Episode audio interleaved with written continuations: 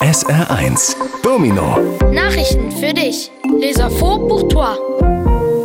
Hallo, Jessica Werner hier und das war wichtig diese Woche. Habt ihr schon mal einen Vogel gesehen, bei dem die Federn hinten am Kopf abstehen?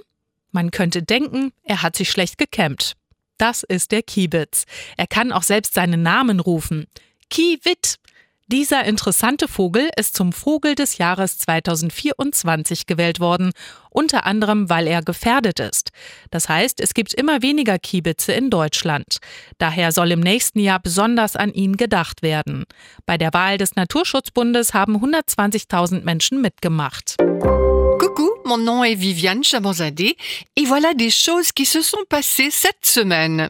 Avez-vous déjà vu un oiseau dont les plumes dépassent à l'arrière de la tête? On pourrait penser qu'il s'est mal peigné.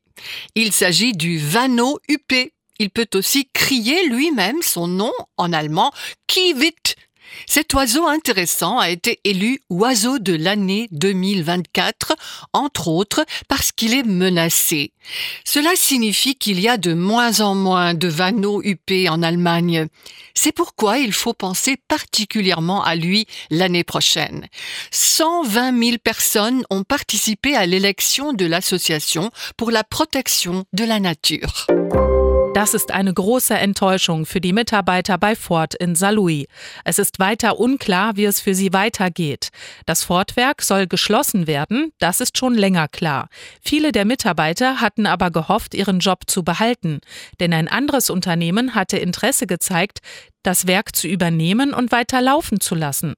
Doch dieses andere Unternehmen ist jetzt abgesprungen. Die Landesregierung hofft jetzt, doch noch eine Lösung zu finden und gibt die Hoffnung nicht auf. C'est une grande déception pour les employés de Ford à Sarlouis. On ne sait toujours pas ce qu'il se passera pour eux. L'usine Ford doit être fermée, c'est clair déjà depuis longtemps. Pourtant, beaucoup de ces employés espéraient pouvoir garder leur emploi, car une autre entreprise s'était montrée intéressée de reprendre l'usine et de continuer les activités. Mais maintenant, cette autre entreprise s'est retirée. Le gouvernement régional espère maintenant trouver une solution et ne perd pas espoir. Manche von euch haben bestimmt auch schon ein Handy. Nehmt ihr das mit in die Schule?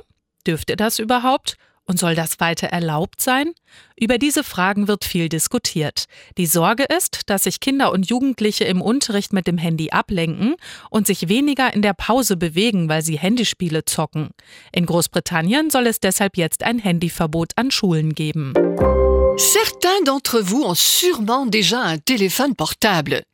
L'emportez-vous à l'école? En avez-vous le droit? Et doit-on continuer à l'autoriser? Ces questions sont très discutées.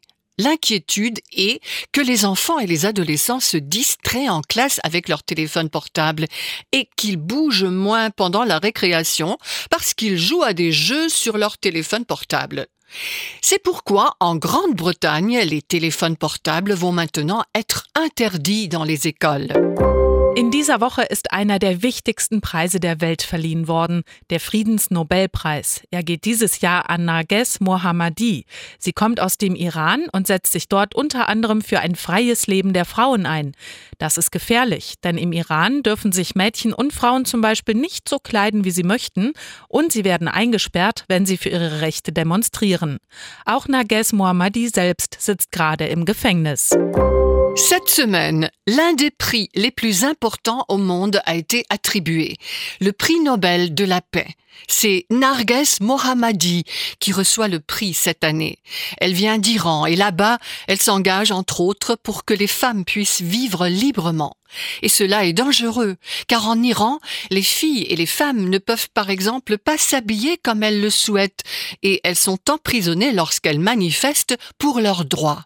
Narges Mohammadi elle-même est en prison en ce moment.